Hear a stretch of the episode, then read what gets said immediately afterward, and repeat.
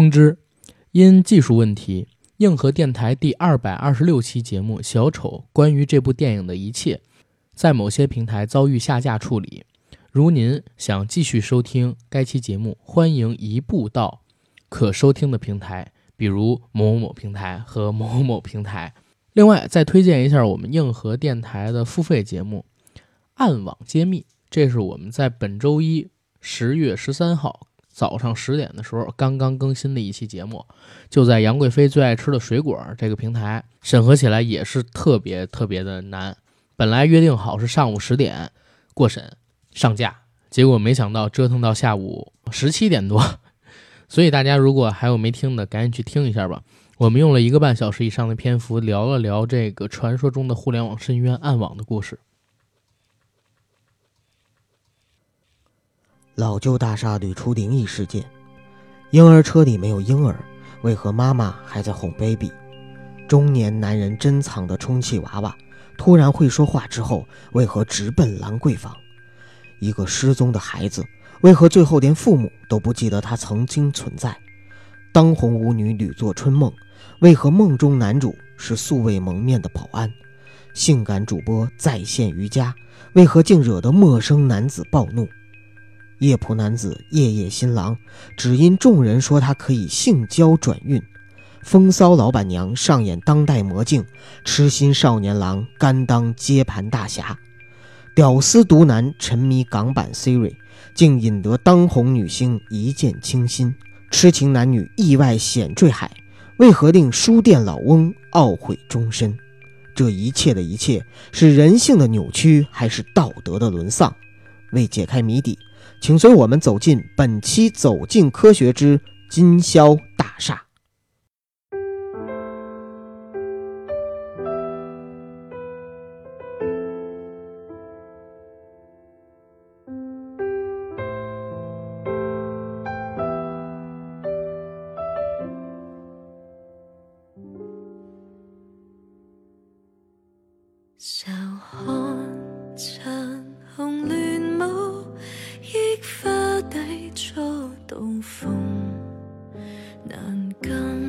垂头泪涌此际幸月朦胧。愁绪如何自控？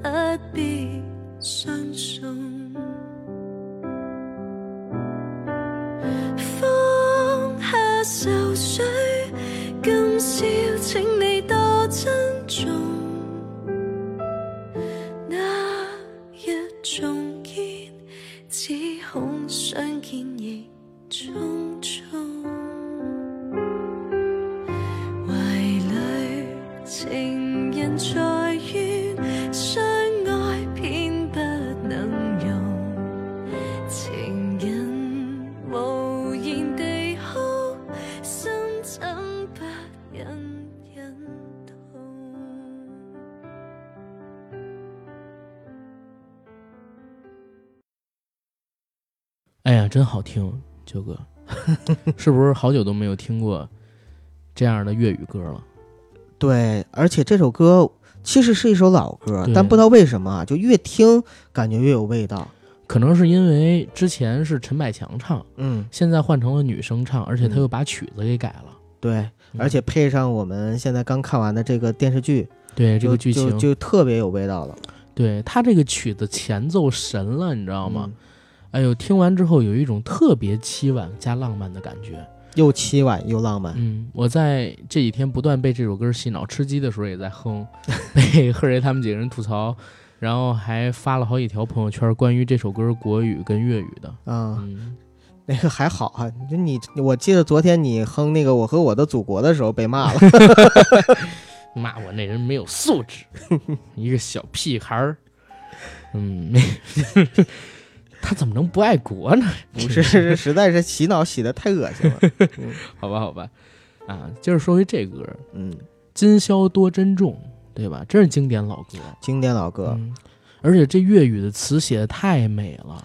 其实啊，我就是因为看这个戏，我特意嗯搜了一下这个歌，然后我发现有陈百强的版本的，有梅艳芳版本的，嗯有徐小凤版本的，有蔡琴版本的。但都不是这部剧的版本。对对对，就是好多之前的歌手都唱过这首歌，对，很出名的歌嘛。而且我发现每一个人唱的味道确实都不一样。对嗯这首歌，反正现在我们听到的，就是在节目片头的这一首，是在《金宵大厦》这部电视剧它的片头曲，嗯，然后是一位女歌手唱的，把前奏给改了。呃，我觉得国语版的可能更俏皮一点，粤语版的呢就更加的风尘、浪漫、唯美一点，对有沧桑感。对，像国语版的那个歌词，其实写的就没有像粤语版那样凄婉，对吧？对，然后国语版歌词是“南风吻脸轻轻飘过来，花香浓”，这是开头的第一句。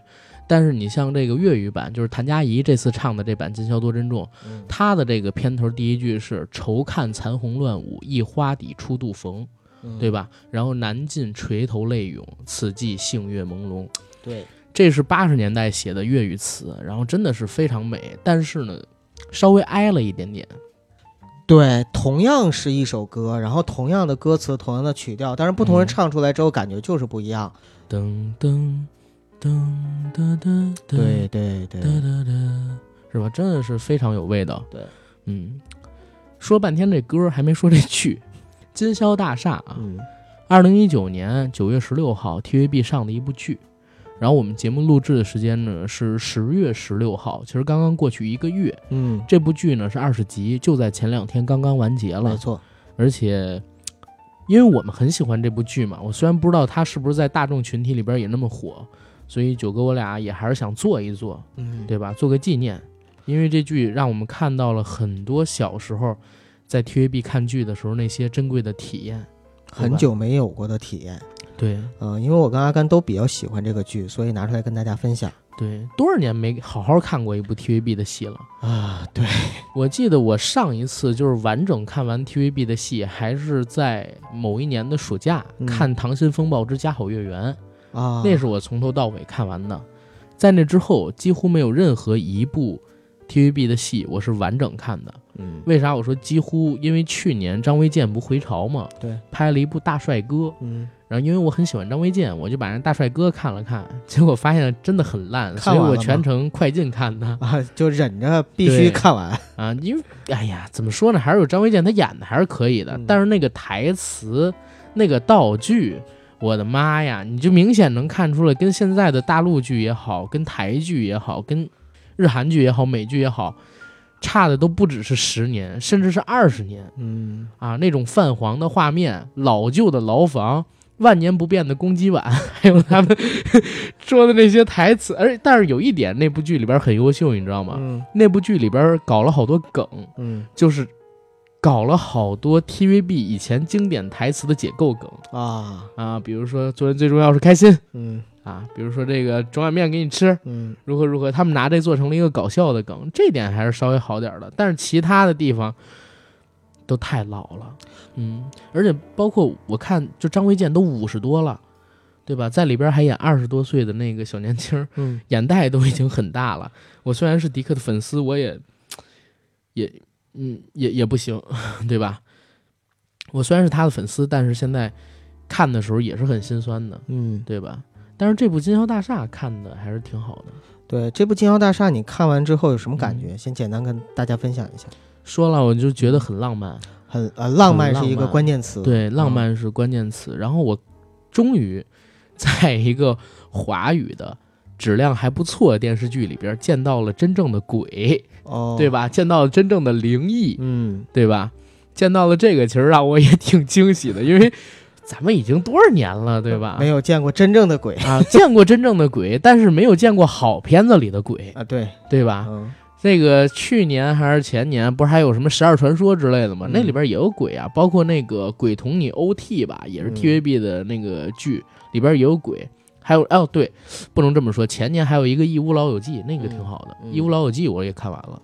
嗯，你多久没看 TVB 的剧了？我要说起来的话，其实今年还看了呢。年初的时候跟着九嫂一起看了一个，呃，守护神之保险调查员 什么名是那个呃苗侨伟、刘心悠和黄宗泽演的。哎，黄宗泽回 TVB 了。反正那部戏是他们仨演的，而且是 TVB 的戏，应该是啊。然后，但是呢，就是像这种 TVB 的戏的话，我几乎没有完整看完过，就是在最近这十几十年内吧，啊，都是看的半打柯基，看了一会儿就不想再看了。对，前两年有一个比较好的，就是廖启智演的一个，就是演律师的那个戏啊，那个不是 TVB 的啊，但是是香港，但是香港剧，那是香港一个另外一个电视台，那电视台叫什么呢？反正现在香港是这样，就是以前的亚视已经没了，嗯，然后传统电视台只剩下这个 TVB 了，然后好像有一个。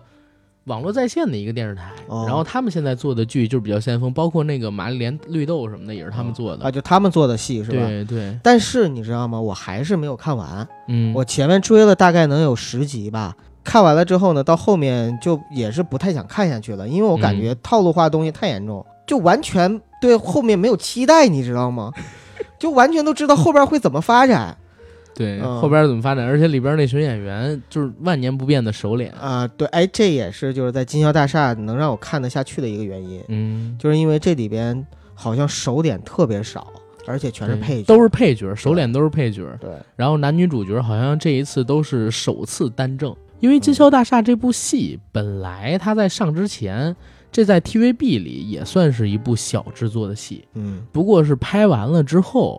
内部审完片儿，觉得这戏挺不错，才当成主力剧去推哦。所以在当时这部剧拍摄的时候，跟筹备的时候，并没有当成一个大制作，要不然就把郭晋安啊什么乱七八糟这这这些 TVB 一线陈豪，我怎么感觉是个幸运呢？因为如果是陈豪、郭晋安他们演，可能我就不想看了。咱又会有这刻板印象啊，对对吧？嗯，不是说人家演的不好，对，不是说演的不好。而且关键，我觉得也不太适合。为啥？你说这部戏里边男主角叫陈山聪嘛？对，他是七九年的，七九啊，就四十了。但是陈豪、郭晋安、欧阳震华、林保怡，你就数我数的这些名字啊。陈豪还算年轻点啊，剩下林保怡他们几个全都过了五十岁了。嗯啊，我去年看那个《再创世纪》，因为我是《创世纪》的死粉儿，我看那个《再创世纪》的时候。我就看到郭晋安脸都已经僵了，你知道吗？而且就是在嘴两边腮帮子那个肉下垂，你知道吗？虽然他很瘦，但是那个下垂，所以就苹果肌没了哦哦，那叫苹果肌是吧？对，就如果两边就是非常饱满有弹性的话，就是苹果肌就非常好。嗯嗯，那是不是也证明人家没整啊？呃，是，就可能是拉皮做的少嘛，就跟 跟这陈浩民不一样，你知道吗？我今年看陈浩民上那个《王牌对王牌》，我都惊了，我说陈浩民怎么这样？就是。额头特别肿，下巴特别肿，脸也特别肿，那就打玻尿酸了。打玻尿酸打太厉害了，就是整个人脸全变了，而且他还穿着段誉的衣服，一下就把我小时候那种，哎呀，偶像 给破灭掉了。嗯嗯，你啊，万幸他没穿哪吒的衣服。你你有想过老年哪吒吗？或者哪吒年老吗？那应该不至于，毕竟是那个开春那劲儿拍的那个。哪吒不哎，但是但是有一事儿，就是哪吒跟这也没啥区别呀，因为 TVB 那古装戏不都是不同吗？毕竟哪吒是穿短裤。对，呃，TVB 那戏啊，就是我真的我看这么多年 TVB 的戏，除了清朝，其他所有的朝代啊，清朝跟嗯清末民初。民国，然后还有现代，这都可以知道啊。就是清朝前边，如果他不告诉你具体是在哪个朝代，你看他们穿的那个衣服，包括他们那身打扮，还有宫廷里边的那个氛围，你完全分辨不出来，你知道吗？统一叫汉服。T 服，TVB 的服，对 T 服啊，就像我刚才说那大帅哥啊，那个公鸡碗啊，不是被吐槽用了好多好多部戏吗？对，然后人说我操，这部碗在 TVB 的这个平行宇宙里边已经穿越了几千年。我应该搜一下淘宝上有没有卖同款不知道。像这种东西的话，其实挺有价值的。对，哎，前两年还有一梗，就是那个吴镇宇回潮拍《冲上云霄二》嘛，嗯。吴镇宇回朝拍《冲上云霄二》的时候，穿了一件蓝色的羽绒服，嗯，然后结果被网友扒出来，那是他九七年演那个难兄难弟的时候，当时穿的一件衣服，就是 TVB 这个服装史二十年没更新过一件戏服，我操！我就特别想送 TVB 高层一本书，叫《断舍离》，对，但是也可以理解吧，因为 TVB 现在效益每年都在减，嗯对吧？他已经把人工控制到这个地步了。大家可能很多人不清楚，就是 TVB 它是工薪制，嗯然后你签不投约也好，还是你是那儿的签约艺人也好，基本上拿到的工资，除非腕儿很大啊，不会很多的。很多嗯 TVB 艺人平均一个月就一万多一万多块港币，其实就像打工仔，对，就就正常的一个上班族，就那种感觉。对，所以也导致就是进入新千年之后，大陆市场越来越大，然后 TVB 停滞不前，越来越多的 TVB 当红的演员全都选择离巢，嗯对吧？包括编剧跟导演都离巢，不光是演员啊，演员新五虎、林峰、嗯黄宗泽他们几个，好几个已经离开了。然后女演员的话，你像是亲生女佘诗曼，嗯不也来大陆拍了《延禧攻略》，对对吧？不回去了。包括胡那个胡杏儿啊，还有这个陈法拉呀，他们几个人也都走了。嗯现在的 TVB 在我看来，就真的是有点死气沉沉，一滩粪水 这样的感觉。所以在这个情况下，我操，突然冒出了一部《金宵大厦》，真的是挺让我惊喜的。给我的感觉啊，我看的时候，它里边有很多 TVB 的影子，嗯嗯，还是能看出来就是一部 TVB 的剧。对但是呢，里边又有很多，哎，这十几年我看其他的港剧，就是 TVB 剧里边可能没有的一些东西，嗯，嗯、就可能是一种用心，用心。嗯、也可能是真的啊。我我就说句比较肤浅的话，是不是因为这些面孔比较新，或者说我不熟悉，嗯所以才造成了我有一种当年看港剧的感觉。因为我小的时候，比如说我们第一次看港剧，其实对那些演员我们也都是陌生的，陌生的或者不太熟悉的时候，嗯嗯看他们演戏，我们可能更重的是看到他们的故事啊，看到那些东西了。是而不像现在，因为也是刷弹幕刷太多了，每次看到一个点的时候，一个梗的时候，忍不住就想去吐槽。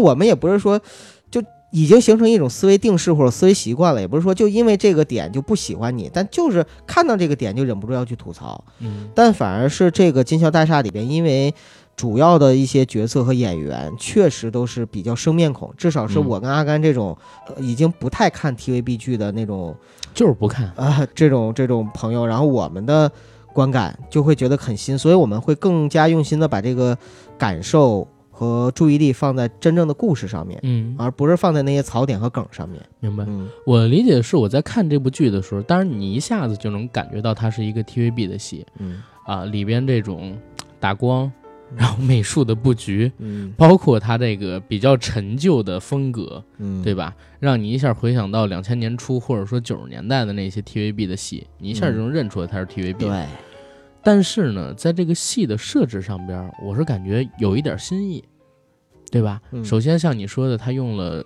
男女主角都是第一次单正的配角演员，嗯而且呢，其实没什么名气，所以我在最开始看的时候，我甚至认为是新演员。结果我一查，哦，陈山聪四十了，然后李世华三十八，对吧？哎一个八一，一个都都已经是七零后和八零后了。嗯。那他们在 TVB 之前演过什么戏啊？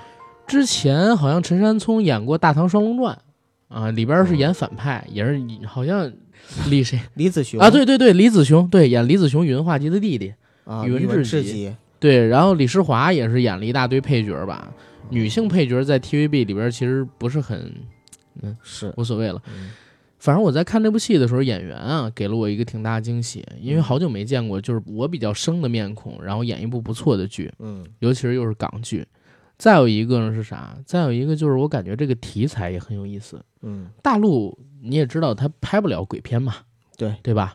然后这种灵幻的剧本身在华人又有一定的市场，我觉得哎这两点就已经先不错了。接着再往后看的时候，发现这剧本写的其实挺不错的，嗯而且有一点点创新吧。我觉得它是把很多的都市传说，就是现在非常火的这个概念，嗯给融到了 TVB 的那种人情味儿里边去。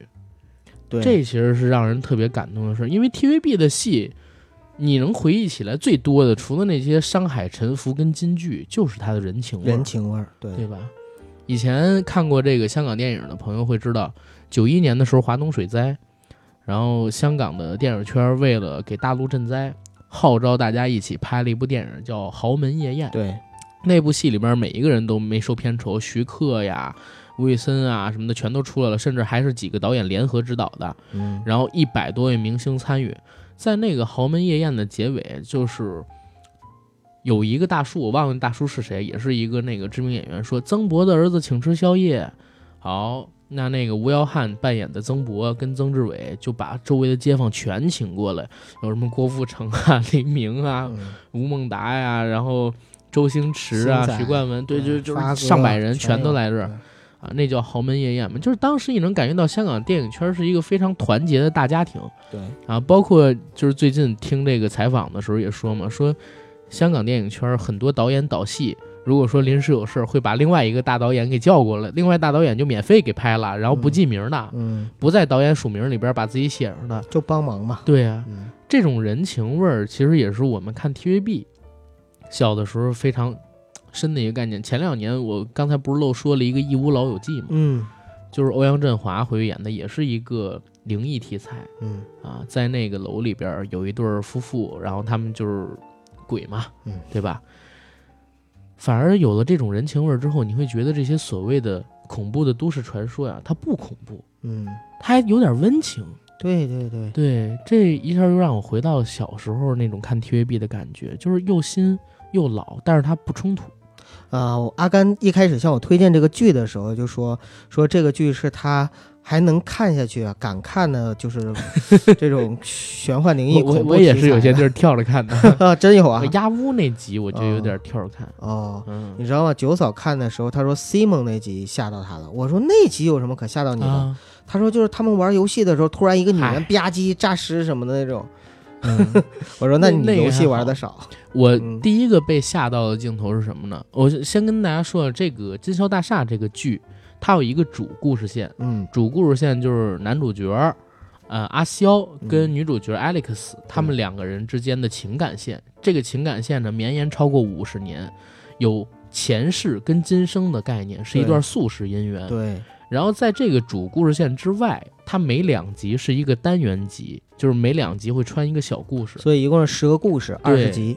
分别是梦、鹰、娃、鸭屋、异梦。异梦，洞然后洞、金金钉然后美美魔女 Simon，Simon，然后还有一个就是梦游，嗯这十个小故事，这十个小故事每一个都引入了一个不同的都市传说的概念。对，然后我第一个被吓到的就是鹰嗯，那一集里边儿，当时小孩的脸突然变了一下，知道吗？啊，那一下子吓到你了。嗯，因为 我想着啊，因为前边第一集所谓这个梦根本就没有吓到我的地方，嗯嗯我想着这个也应该差不多吧，一以贯之。结果没想到那小孩的脸突然变了一下，嗯嗯，结果那婴儿的脸啊，我我一直觉得婴儿很恐怖，你知道吗？就是如果婴儿跟鬼，嗯，能够关联起来的话，我觉得会很恐怖。婴儿本身很可爱，就是嗯但是正因为他的可爱，如果说他变成了鬼，就像那个鬼娃新娘啊、嗯鬼娃回魂啊之类的这种东西，就特别让吓人。对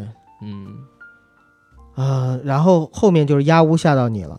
对，鸭屋第一个镜头就吓到我了。那个小孩儿在踢球的时候，嗯后边突然出现了那个戴斗篷的女人嘛，嗯然后那那一块儿音效跟转场做的不错，吓着我了。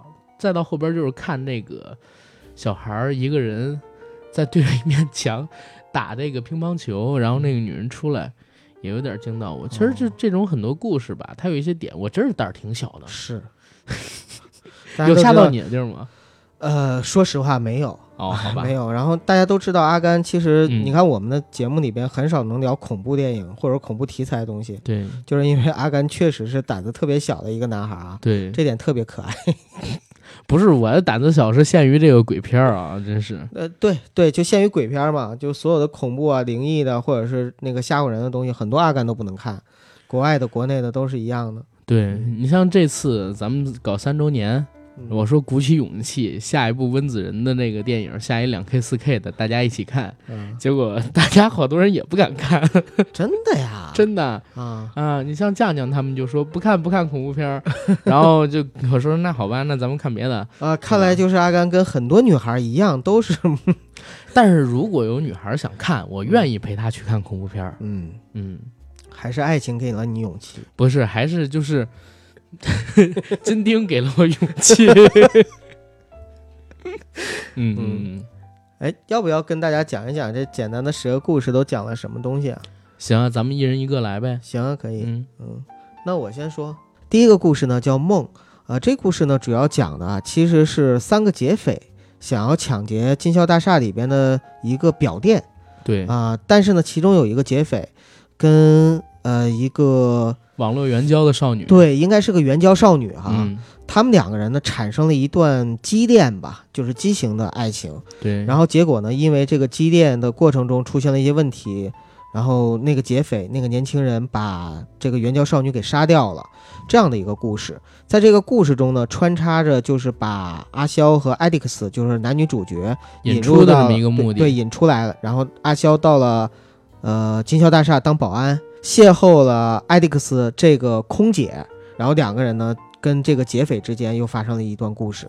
对，其实第一集我觉得做的挺好，他的开场。对，挺引人。对，一开场其实就把阿肖他的性格给解释了出来，嗯对吧？前半生干什么事儿，什么事儿都不成功。浑浑噩噩。对，而且每次在关键节点的时候，他会在梦里边梦到一个穿着六七十年代舞女服装的女人嗯，啊。这个女人因为总是穿插在他的梦里吓唬他嘛，还影响他 考警察。，对对对，影响到他人生中的很多选择。他在嗯想自己上辈子是不是欠这个女的的，嗯，这女的来跟他讨债，对，影响到他诸事不顺。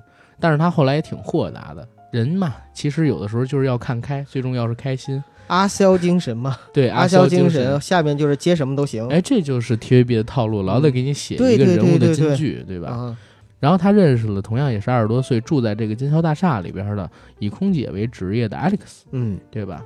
遇到 Alex 之后，两个人呢开始有一点小误会，但是他隐隐约约觉得这 Alex 跟他梦里的女人非常非常的像。嗯这其实是一开始引出两个人物他这个线，然后这个梦里关于灵异的东西，我觉得不是很多，嗯，只是为了介绍一下金宵大厦这个背景，对。对吧？其实真正灵异的就是最后阿肖摸到那个上面的那个通风口的时候，嗯产生幻觉，就想起了一些东西，那些嗯记忆碎片，那块有点灵异。对，还有一个灵异，不应该是在电梯竖井里边吗？就是劫匪啊跟那个女孩儿，他们俩相拥，然后女孩把他逃命给追走这事儿。这我一直认为就是那个劫匪的幻觉。哦，我开始也以为是幻嗯觉，后边因为出现了真正的鬼嘛，我才发现那个其实也是灵异，嗯对吧？这个金宵大厦其实它是有设定的啊，嗯。就是怎么讲呢？第一集故事里边隐隐约约的提到过，很多人认为金宵大厦是活的，嗯，它是一个独立存在的生命体，而这个金宵大厦呢，会用自己的力量来保护自己，去惩罚那些侵入到它里面的不良人，嗯。对吧？这是最开始也是非常重要的一个设定，就是这个大厦是有自己思维的，所以在第一集、第二集的时候，大厦里边的人也曾经告诉过阿肖说，金宵大厦不需要人保护，对因为他自己会保护自己。对，隐性的台词在这儿嘛。然后所有的这些故事只会诞生在金宵大厦，嗯对吧？嗯，这是第一个梦。然后第二一个呢，就是鹰。鹰这个故事其实很简单啊，就是在金宵大厦里边住着一个陈太。嗯这个陈太呢，每天推着一辆婴儿车，说婴儿车里呢有个孩子叫豆池仔，嗯推着这个孩子去上各种的保育课呀，然后去外边溜达呀，等等等等，但是永远不把这个婴儿车的面罩给揭开，对吧？阿肖开始不知道想揭开，但是他说不行，孩子怕光。后来呢，他才知道原来啊，就是陈太的儿子早就已经没了，早就死掉了，对吧？陈太呢认识了一个同样在保育室给孩子打针的一个夫人，这夫人呢有一个孩子，而且很巧的是，这个夫人的孩子的出生年月日跟这个豆石仔能关联起来，嗯。所以陈太啊就想办法让自己混入到了另外那个夫人的家里，偷梁换柱、狸猫换太子、鸠占鹊巢，不断利用讨好她的老公还有婆婆的行为，去占据这个夫人在家里边的地位，逐渐把她挤出去，并且用一系列就是我们现在看起来啊比较骇 耸人听闻的手段吧，嗯。去逐渐的把他的儿子变成自己的儿子，比如陈太为那个夫人的孩子喝奶，嗯。对吧？喝自己的母乳，比如说给这个另外一个夫人喝一些什么由鸡爪呀、等等乌七八黑的东西做成的汤，嗯。还有就是自己在家里边啊，已经没有孩子了，每天给自己泵奶，然后给这孩子烧香等等等等东西，其实在我看来就是想托生嘛，嗯，让这个自己的孩子托生到那个小孩身上去，啊，这是第二个故事。对，这个故事其实也是我最喜欢的一个故事。嗯，这个故事其实挺社会性的，好多人在看完了这部戏之后。然后发留言说：“这他妈不就是逼着事业女性回家奶孩子吗？” 但是其实我认为啊，要分两个方向看。嗯，一个呢是陈太太的问题，对一子成狂，对对吧？让自己变得疯癫了。嗯再有一个，确实就是被他鸠占鹊巢的这个女生呢，也有一点儿责任，因为开始的时候她一直说不想要这个孩子。对，要不是因为你们家非想要，我肯定不生，我宁愿去上班，宁愿要工作。但是呢，孩子真的被陈太逐渐的接收管理权的时候，他自己又舍不得，嗯，对吧？其实作为人母，作为人夫都一样，应该对自己养育的这些孩子多一点责任感，多一点疼爱嗯，啊！我不能说你放弃自己的事业，但是最起码你生了他，你也要养他，嗯不能说把所有的事情全都给抛出去。如果没有他的责任的话，陈太是不会趁虚而入的。对呀、啊、而且他前期的时候呢，也是在陈太就提出来说要去他们家当保姆的时候，就非常开心。而且是好像就是就是好像自己身上的负担或麻烦一下子减轻了，对，也没做调查，就认识没多久的一个人，然后你就随随便便的就去相信了。这其实也是现在社会的一个问题，或者给我们提个醒，就是有的时候陌生人的善意对啊、陌生人的善意，我们还是应该保有一定的戒心的。他，他相信陈太这一点，我倒是可以理解。但是，唯独有一点，我觉得就是不太妥的地方，就是你如果作为一个 为人父母的角色啊，不论怎么样，说实话，九哥刚才说那段特别对。这孩子交给了保姆之后，不应该说就等于自己放下了一个责任。嗯，看见保姆带孩子，自己觉得特开心，能放心去工作了，然后不用管那小孩了，每天回来喂个奶就行。甚至有的时候喂奶，他自己都觉得是种负担嘛，嗯，对吧？这其实是我我觉得可能不太对的地方。当然，可能也会有人说什么女人不容易，然后说你跟你没孩子，你不能体会这种感觉。对 对对，这嗯可能是我自己的问题啊。对嗯然后再说下一个故事吧，下一个故事叫娃。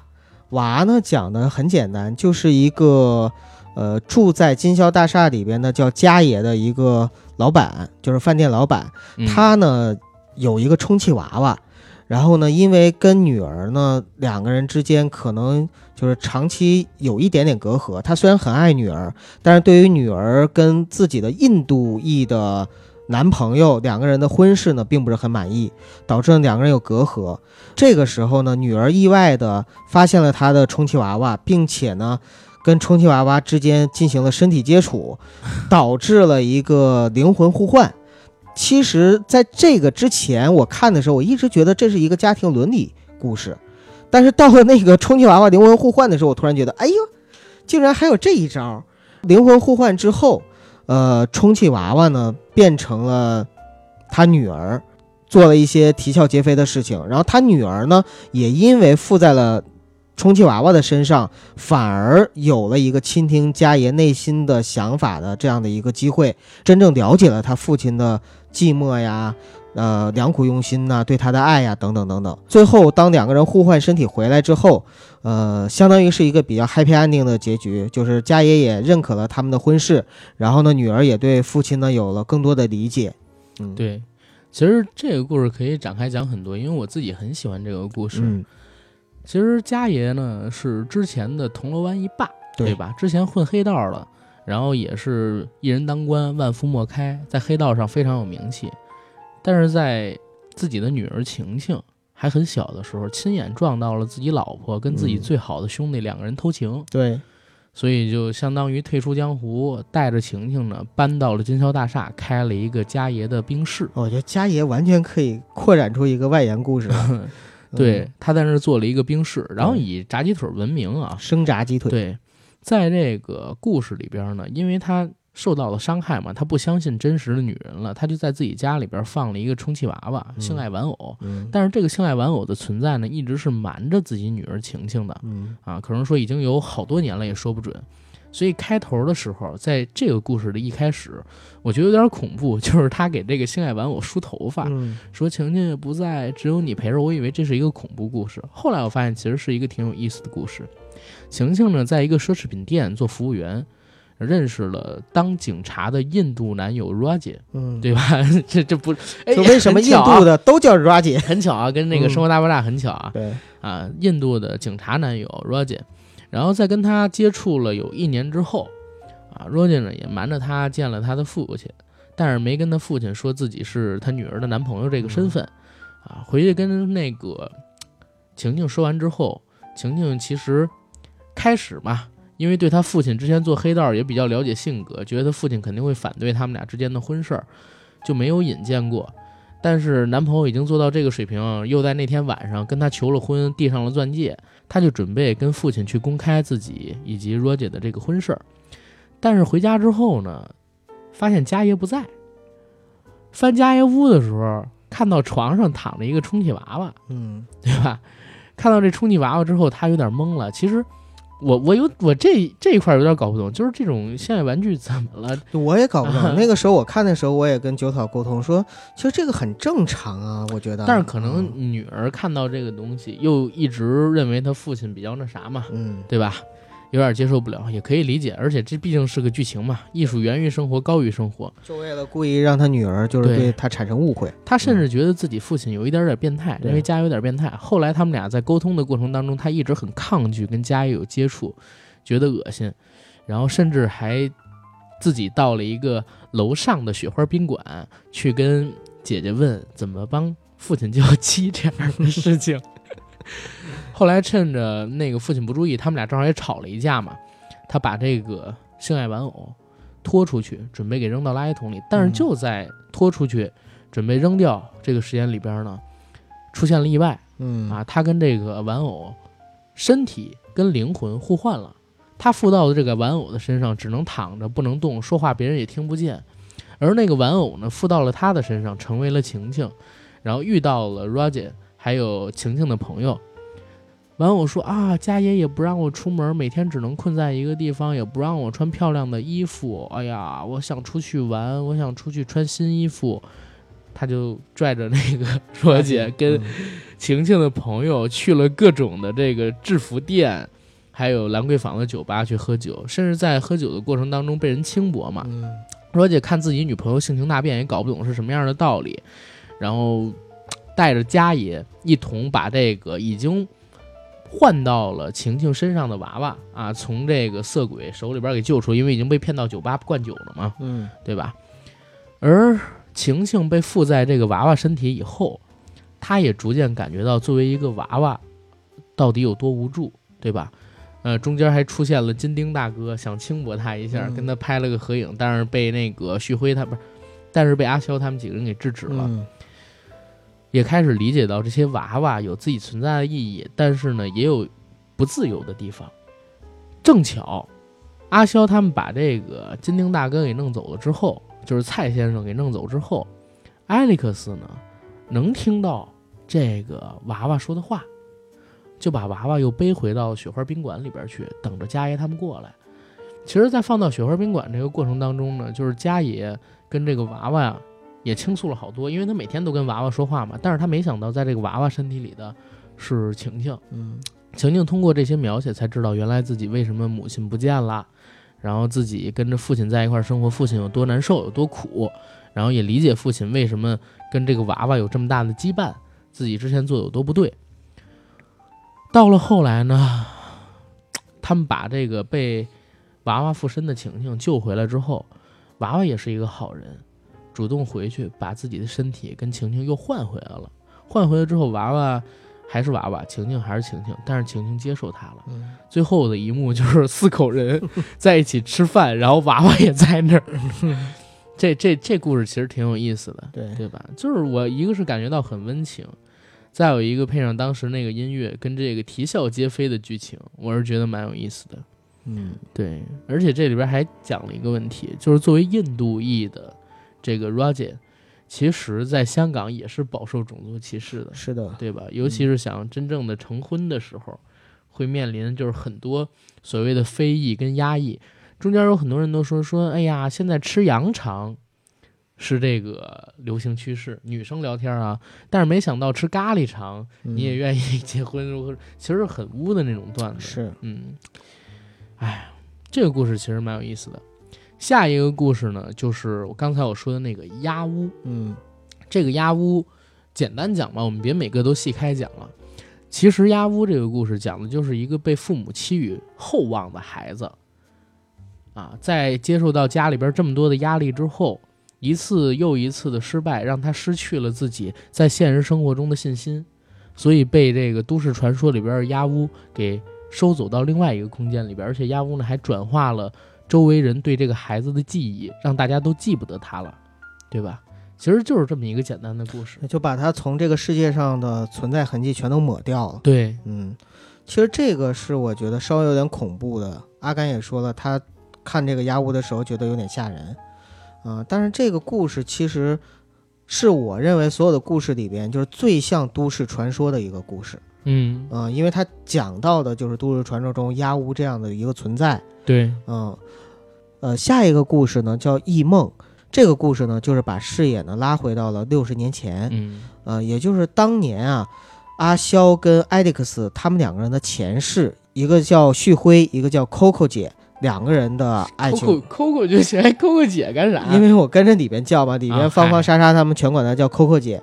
啊、c o c o 姐呢是一个舞女大班，就在金宵大厦下面的金宵歌舞厅工作。嗯，嗯当时的金宵大厦是刚刚建成，就当年特别现代化、特别高档的一个场所。对，呃，然后呢，阿肖的前生这个旭辉是一个小探长，跟着一个大探长，两个人呢之间就发生了一系列故事，中间还穿插了 Coco 姐的两个小小小姐妹，一个芳芳，一个莎莎，她们两个人的一个同性的爱情故事，大概就是这样了。嗯，对，其实这个故事就是带大家回到五十年前的六十年代，嗯，跟各位聊一聊，就是旭辉跟 Coco 他们俩之间的事儿，对，就把暗线逐渐的推进。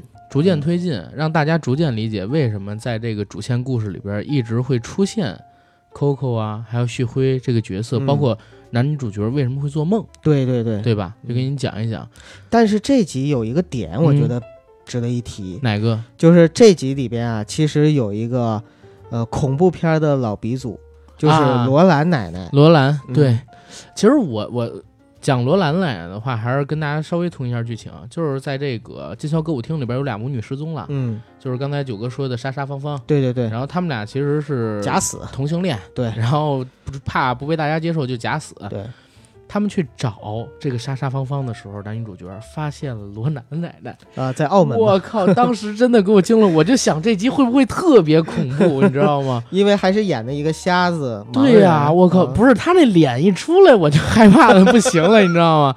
我罗兰奶奶真的是我小时候童年阴影鬼后嘛，龙婆嘛，对对吧？阴阳路啊，龙婆呀、什么的都是他演的，呃真的是鬼后。包括他那个脸，就是一套上白头发跟白内障，在那个比较暗的房子里边说话，我天呐，真是鬼后，你知道吗？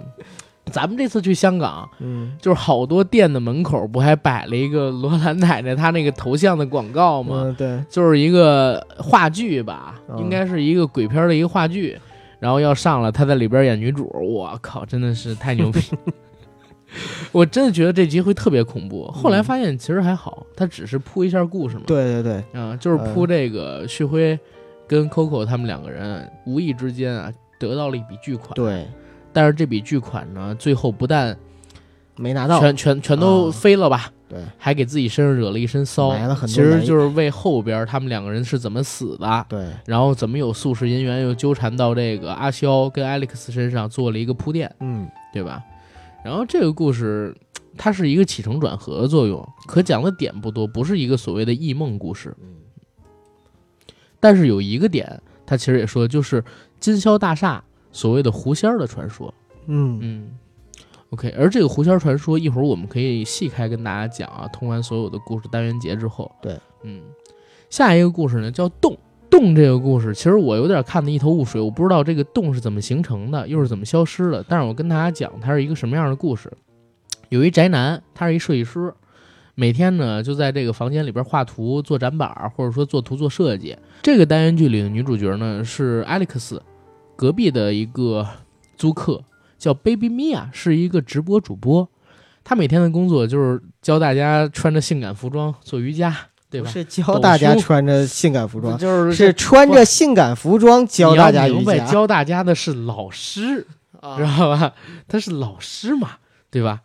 就是给大家教这些性感瑜伽的时候，嗯下边好多学生会说：“老师，年轻人尺度要带大一点，要勇敢一点，这时候动作要放开一点，老师抖一抖，嗯老师摇一摇之类的这种东西。”在这个单元剧的男主角这宅男啊，搬到了 Baby Mia 的旁边之后，其实，在墙上呢出现了一个没来由的眼睛。嗯他可以通过这个眼睛看到隔壁屋的 Baby Mia 每天在干什么。Baby Mia 也不是像他在网上，因为他还关注了 Baby Mia 嘛，嗯对吧？他也关注了 Baby Mia 的直播，他发现这个 Baby Mia 跟网上完全是两个人，不像他平时剖出的那样出现在各种机场、跟旅游景点出去玩、住豪华别墅。其实他住的是香港很廉价、很廉价的那种廉租房，叫汤房，啊，在那种房间里边生活。说米娅不是像他看到的这样，所以后边引出了很多的事儿吧。总之就是通过这个洞，他能看到隔壁的这个女生的生活，而这洞到底是怎么来的，其实他没有说得很明白。到最后，因为他发现米娅是一个可能说我们叫 liar 吧，骗子，嗯对吧？在欺骗网友们的感情，就对他进行了揭发。但是没想到，这反而帮米娅可以放开自己心里的心魔，抛弃这个所谓直播主播的生活，这些虚妄的名声，真实的去追寻自己的梦想，勇敢做自己，对吧？其实这是一个励志的故事。嗯，然后这个故事，其实我在看的时候，我觉得是几个故事里边比较没有劲的一个故事。它的目的是为了引什么呢？为了引出来，Alex 其实已经很可能死掉的这么一个对事儿。嗯对吧？因为其实，在前面的故事里边，我们有一段是没讲的，不是说我们没讲，而是前面没有提到，直到这集才开始提到。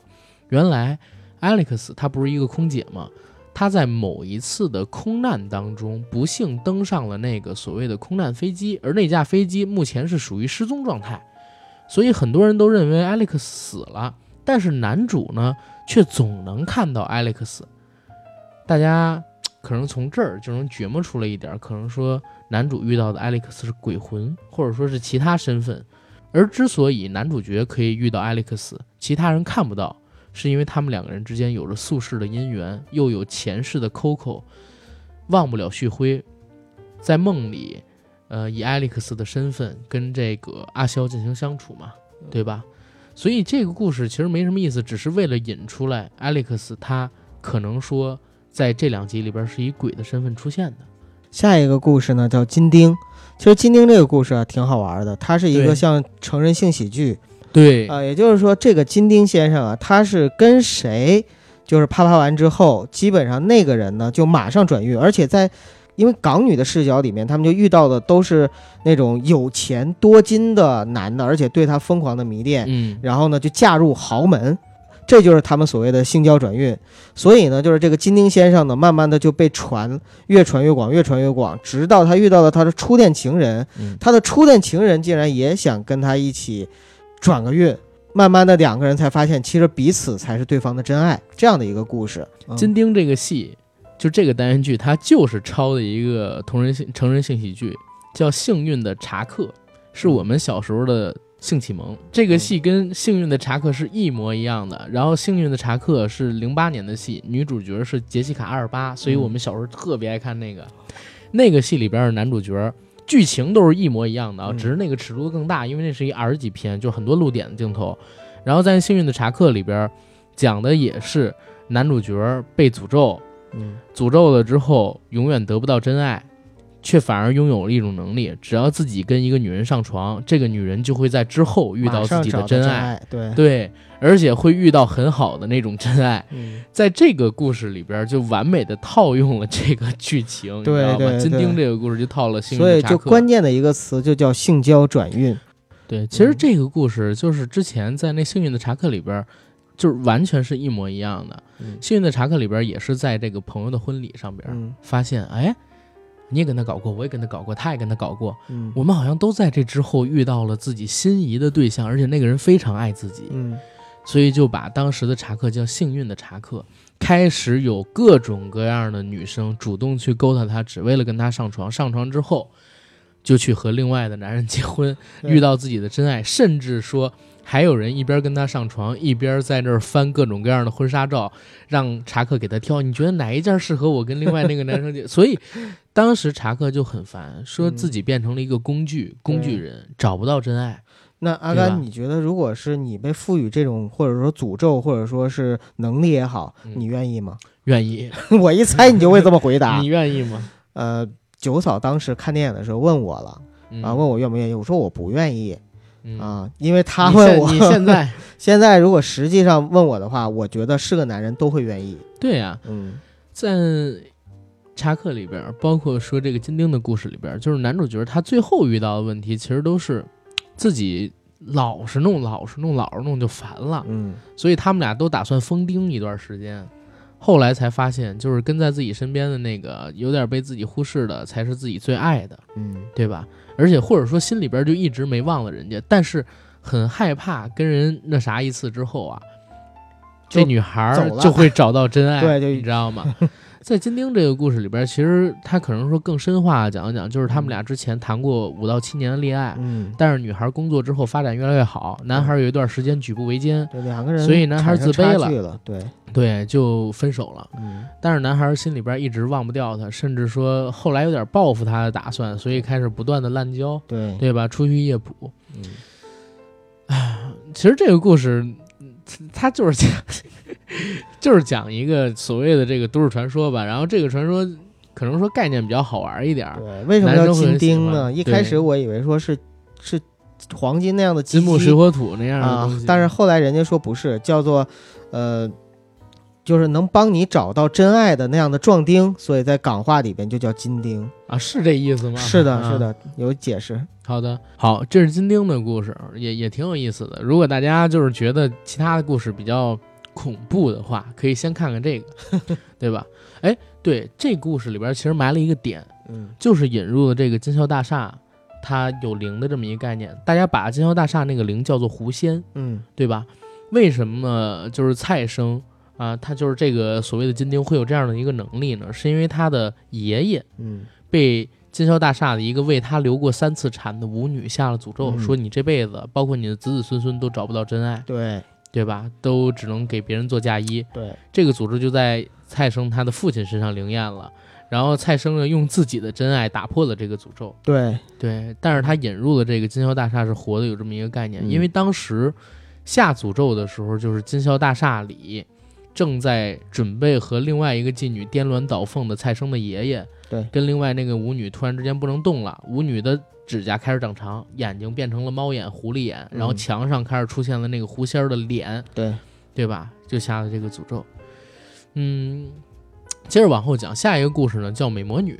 其实这个美魔女的故事就是刚才我们讲的那个雪花宾馆的老板啊，嗯她其实已经有五十岁左右了，但是呢，年轻的时候很漂亮，自己又对自己的美貌吧非常的上心、嗯啊，非常的痴迷，非常的专注在意，所以通过不断整容、打针的手段维持了自己不姣好的容貌。对，但是毕竟年龄越来越大，她已经开始停经了。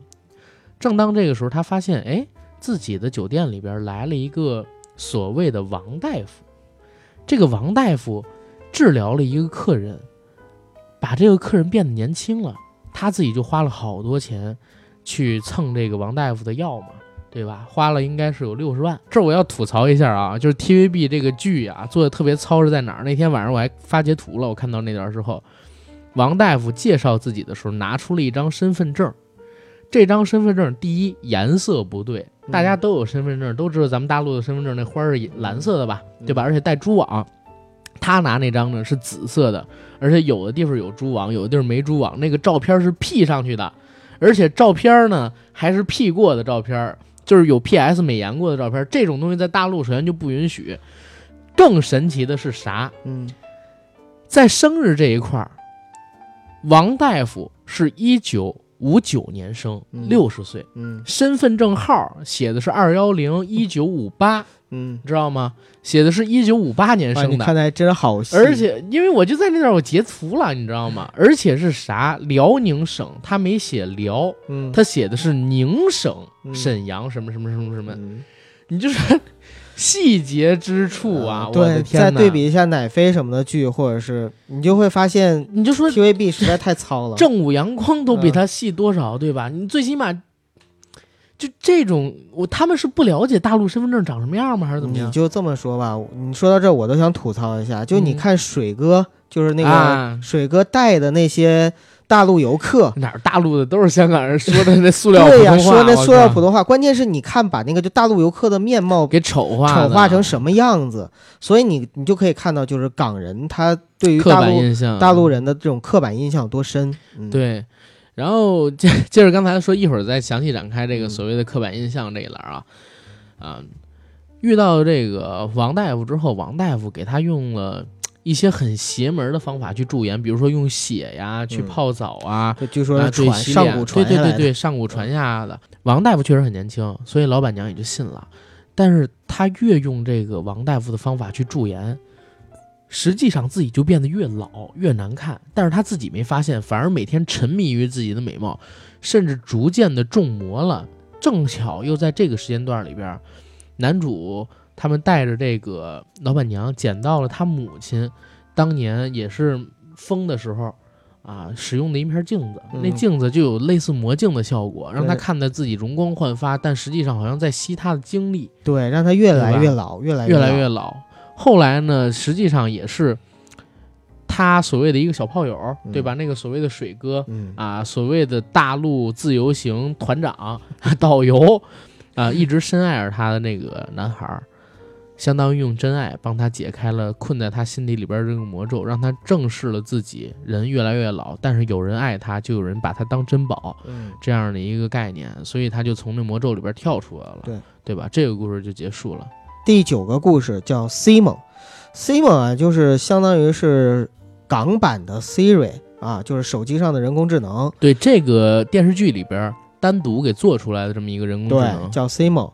然后 Simon 这个故事讲的呢，就是第一集把阿肖引介到这个金宵大厦的这个哥们儿叫啥来着？他林爷啊，叫林爷。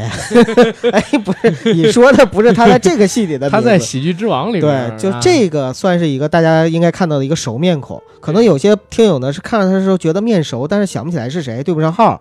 那是因为啊，就是你去看《喜剧之王》，你会发现，哎呀，也是啊，时间变，他也算是人到中年了、啊，变成现在这样对对对，就是当时在《喜剧之王》里边跟星爷讲演雷雨，自己被西瓜刀、被那个牛肉刀砍啊，出对，来然后被星爷教训，就是对奶奶要好一点的那个。对对对啊 但是他在这里面社会的人怎么这么宅了？我靠！我我，你知道我上次看他戏是什么时候吗？什么时候？我上次看他戏的时候是，呃，十二金鸭啊，啊，吴君如那部金鸭戏里边，他打打扮成什么样子？他是只穿着一条内裤，但是特别壮，啊，身材超级好。嗯，然后在那部戏里边跳艳舞，你知道吗？人家说你个子有点矮，他说别看我个子小，我其他地方可不小。对他 确实个子挺矮的、嗯啊。然后我看到他那个就是演员的剧照嘛，呃，也不是剧照，就是他们一起，相当于是拍完戏之后一起聚餐的那个照片，里边就是他的打扮啊什么的，感觉就是这个人其实就是很典型的一个香港的年轻人。然后呢，就是打扮的气质啊、状态啊什么的都是挺好的那样的状态。然后在这里边呢，演的是一个手机店的老板，平时的时候呢，属于单身的独男。我们所谓独男呢，就是单身宅男吧，呃，他们香港话叫独男。然后呢，他是一个 非常羡慕蔡三，就是非常羡慕金丁的，对，甚至说要跟蔡生他们俩搞一下，也帮甚自己转个对，甚至后来都妄想着让蔡就是做一，他做零。对，呃，这样的一个很搞笑的哥们儿，然后他在里边呢，就是在这集里边是主角，实际上呢，一直陪伴他的人工智能就是 Simon，啊、产生了真正的智能，或者说也是因为这个金宵大厦的作用吧，让他嗯。变得有了一个、呃智慧，有了灵性和智慧之后呢，就是通过威胁、利诱、拍片儿的手段，让他的朋友帮他，当然是在他不知情的情况下啊，嗯就在林爷不知情的情况下，跟他最喜欢的女明星产生了交集，然后两个人发现两个人都爱打游戏。对，啊，打这个叫做奇幻大厦的游戏。这个游戏呢，其实也是这个金宵大厦这个剧的一个设定。对，就是金宵大厦呢，以金宵大厦为原型，为原型开发开发了一个恐怖类的通关游戏。对，啊，叫奇幻大厦。对，叫奇幻大厦。然后他们呢，就每天晚上约着一起打游戏。哎，这个我也很有代入感，因为我觉得阿甘每天晚上的时候也是跟别人一起打游戏约着。嗯，就其实在这个但不是女明星，呃，但他认识女明星。就是 就是在打游戏的过程中，确实啊，两个人或者说大家一起啊，会增进一些感情，不管是友情也好，还是爱情也好。然后在这个过程中呢，呃，就两个人的感情越来越深。但是呢，也发现 Simon 的行为呢，影响到了女明星，包括他的事业。然后到后来的时候呢，两个人发现原来 Simon 在作祟，把所有的林爷他的手机店里所有的手机全给砸碎了。嗯，然后呢，两个人最后还是走在了一起。嗯，是这样的故事，对，然后紧接着就是最后一个故事《梦游》。嗯，这个故事里边呢，实际上，因为通过前面的铺垫，阿肖已经知道了自己跟艾利克斯所有的故事。对，甚至 Coco 也开始意识到自己梦到的就是五十年之后的金宵大厦。嗯，两个人之间开始有了各种各样的交集。阿肖在知晓一切之后，妄图改变历史跟命运，去拯救 Coco，还有旭辉，就是他自己的前世，嗯，让他们俩不去死，可以幸福的生活在一起。也是因为前面的铺垫，阿萧呢知道，就是所谓这个金宵大厦书店的林伯，其实就是当年书店里边暗恋 Coco 姐的那个林哥仔。嗯，他跟这个林哥仔。中间开始还有误会，认为是林哥仔杀了这个 Coco 啊，还有这个旭辉他们几个人。后来其实也知道，原来林哥仔啊有一个很重要的病，这个病他自己称之为梦游。其实在我看来，可能说就是被附体，就是狐仙说狐妖附体。对对对，嗯它会长出尖长的爪子，眼睛也变成狐狸眼睛，然后会有特别狂暴的性格。小的时候杀了很多人，他母亲就是为了给他顶罪，进的监狱，然后把他托给他的那个舅父去收养。他舅父每天晚上，呃，让他睡在一个反锁了很多把锁的一个暗房里边，就怕他出来然后伤到人。这个其实是很重要的一个设定。后边呢，相当于是阿肖利用林哥仔这个设定。杀掉了最大的那个仇人跟最大的隐患，就是所谓的熊哥。但是他是怎么穿越回五六十年代的呢？其实是利用一个在我看来非常扯淡的概念，就是复联四所谓平行宇宙的这个概念。啊，复联四是通过量子空间回到过去，对吧？嗯但是呢，在这个故事里边，是通过把阿肖逼迫在一个。濒死的半睡半醒的边缘，让他的灵魂回到过去，穿越到旭辉的身上去改变历史。嗯，最后反而这部戏还是一个 happy ending，但是呢，我觉得结尾其实收的有点草率。嗯啊，就是为了大结大团圆结局而大团圆结局，嗯，很多点都没说清楚。其实，对，嗯其实到最后的话也有点就编的不知道怎么往虎头蛇尾往回往回圆了那种感觉。嗯嗯因为这其实是十个单元剧啊，大家可以听完之后自己觉得哪个比较喜欢，就说说哪一个。我们想聊聊这个单元剧没有聊到的事儿。嗯第一个事儿呢，就是刚才我们所说的这个刻板印象，嗯对吧？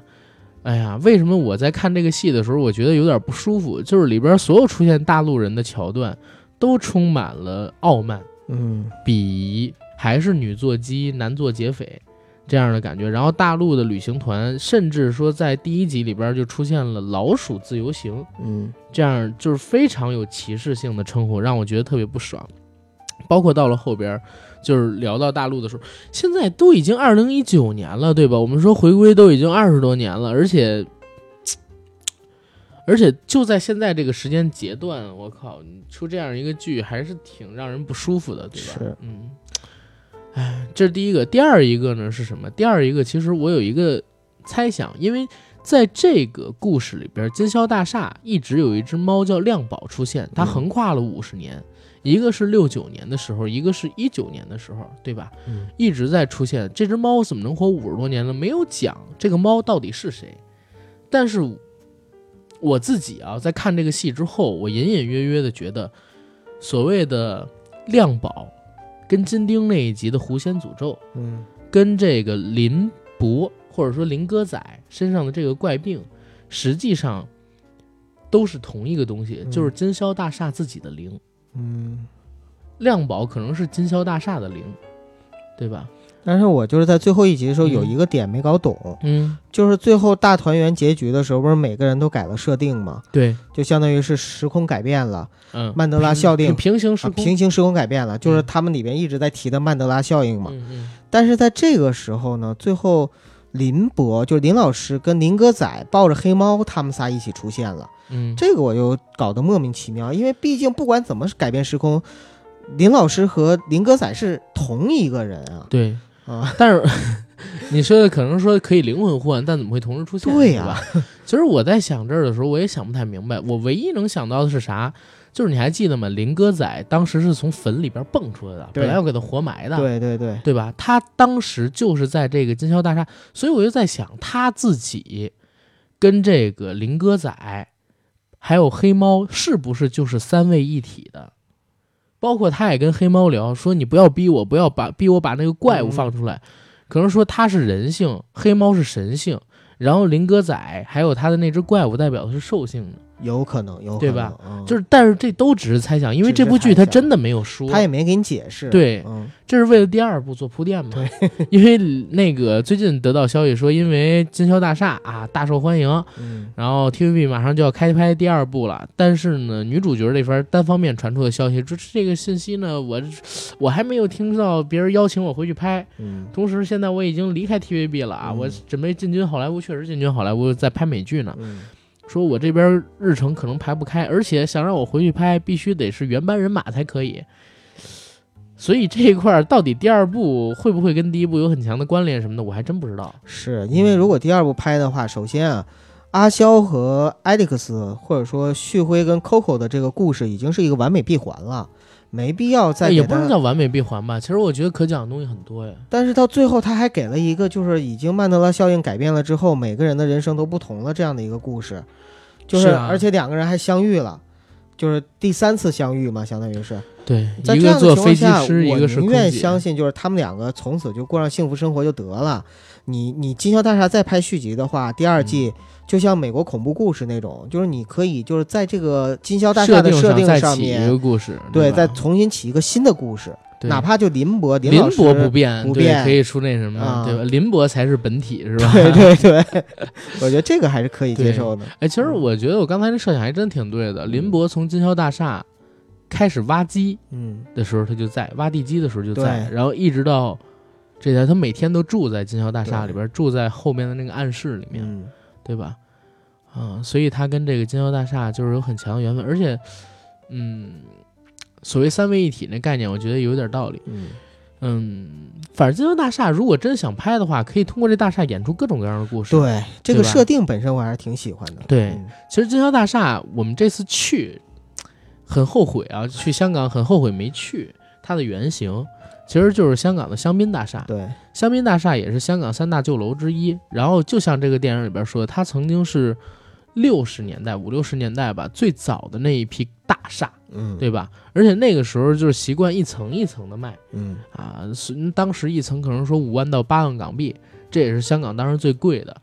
然后曾经在五六十年代红极一时，各种大品牌、大公司，包括所谓那个金宵舞厅，实际上也有原型。对，当时五六十年代的时候，有很多大型的歌舞厅就在金宵大厦，不是就在香槟大厦原型啊，原型香槟大厦那边建着，地下也有这样的东西。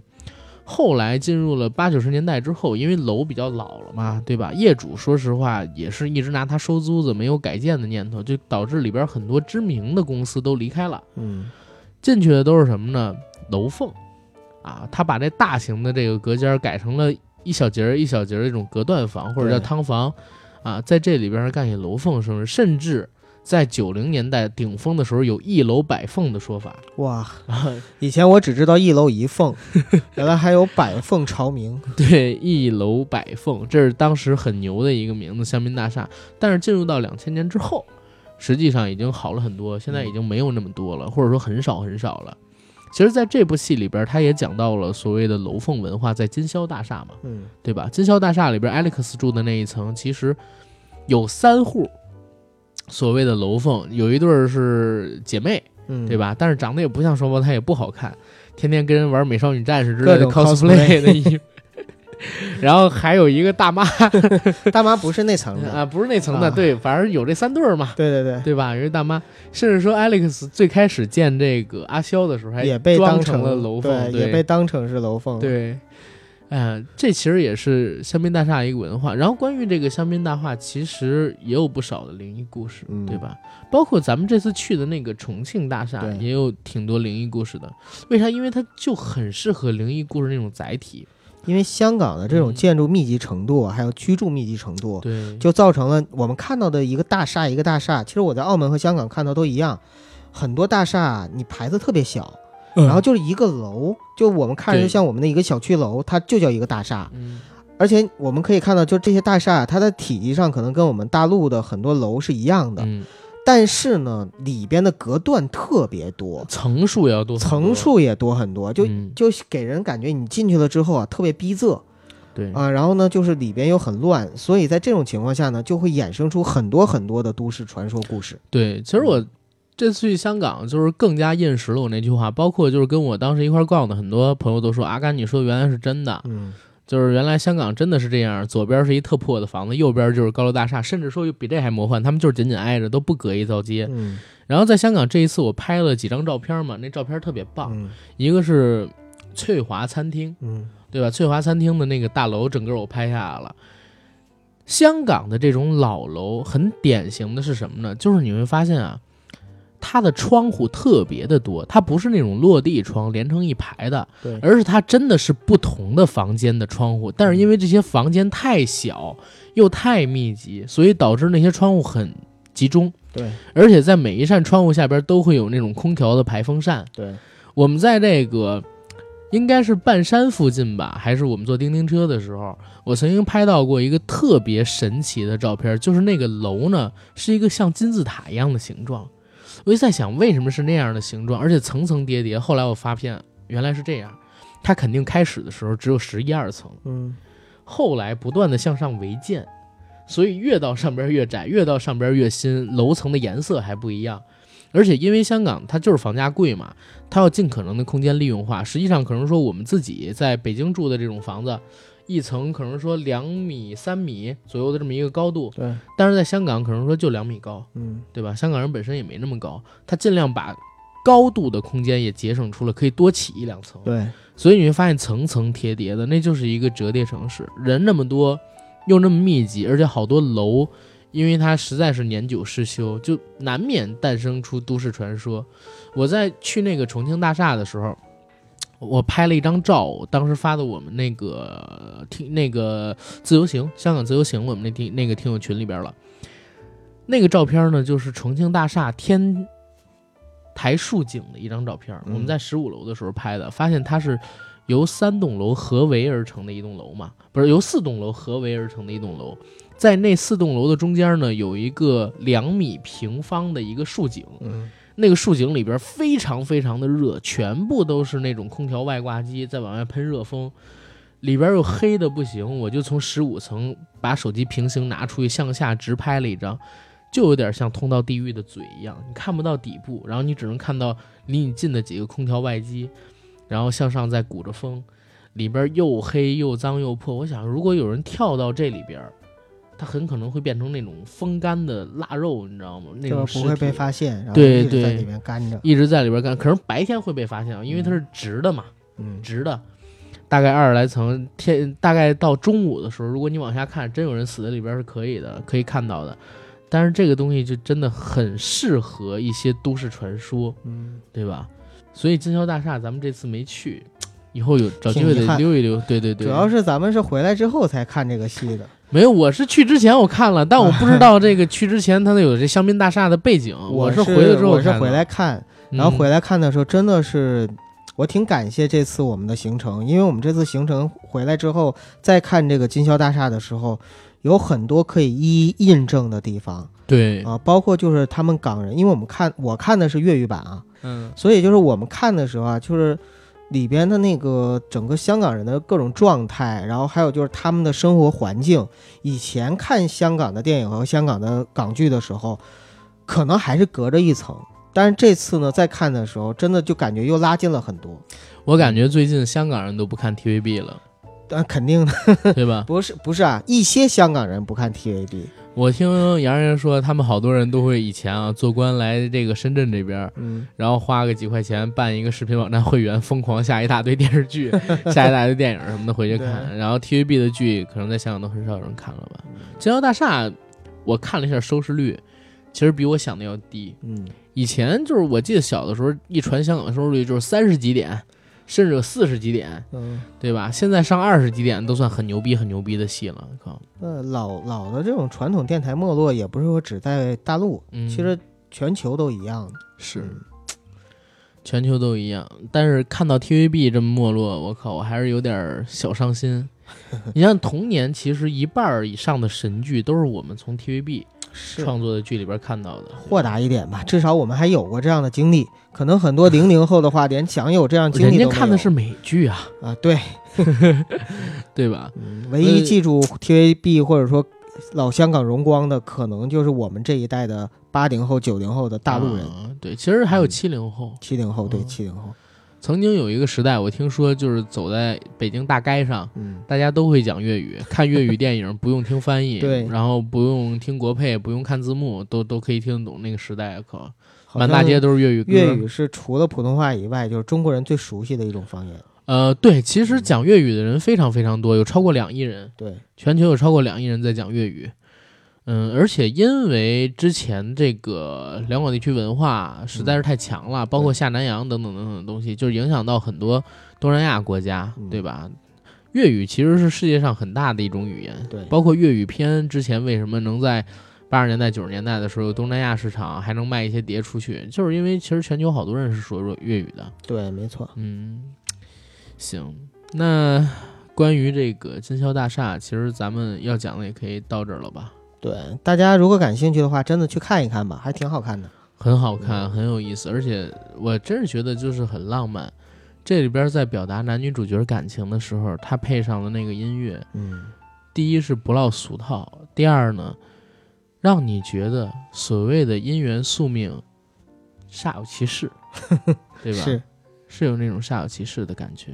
哎，但是我又想到一点啊，就是这个戏里边啊，描写两个人，就是男女主角，就是互相交错走过啊什么的，用那种镜头什么的。啊，这儿还有一点没提，他致敬了好多电影。对啊，嗯，他不光致敬了那个《星语查克》，而且有好多点是致敬王家卫。嗯，啊，里边有一个那个重庆森林的桥段，然后还有一个堕落天使的桥段。就包括我刚才说的那个《家有喜事》的桥段也对对一样，都是致敬啊。有一集就是阿肖，然后他约了 Alex 吃饭，在一个嗯西餐厅，然后点了一个那个蛋白霜做的那个蛋糕吧，还是什么东西，我忘记了，很大的那一个。在等 Alex 的时候，Alex 迟迟不来。当时你有没有发现，突然镜头变成升格的了，人物动作都慢下来了，嗯然后开始有一种流光幻影的感觉，对，来了一段特别王家卫的独白，你知道吗？那个就是有点像梁朝伟倚在王菲那家的那个什么炸鱼薯条店那玻璃窗口上边，然后看着周围人越走越快，然后留下自己那几句台词的时候，嗯然后还有一段就是他和六十年代的 Coco 两个人点了同样的菜，就是那个蛋白霜，嗯，然后镜头折叠在一起的那个桥段，就是致敬了好多场电影。对对对吧？？嗯，它是一次对老港片的致敬，然后也是对当时那个香港的致敬吧，因为在里边提到好多六十年代的事情。缅怀。吧。对，嗯。其实我们对香港的东西聊的也挺多，咱们最近，咱们不光是聊了九龙城寨嗯，啊，聊了这个四大探长，四大探探长长这时代其实可以跟这个结合起来听。对。啊，因为里边有讲到探长文化，对，然后也讲了一些其他的故事，包括说黑社会的故事，然后这又是一个香港的特辑嗯《金宵大厦》。呃，我前两天在网上看上一个特别耸人听闻的一个标题，说金宵大厦是港片回勇还是最后的回光返照？呃，在我看来，就是香港的电视剧啊、电影啊，其实纯的这种早就已经不吃香了，嗯，对吧？以后也不可能会更吃香的，只会越来越不吃香。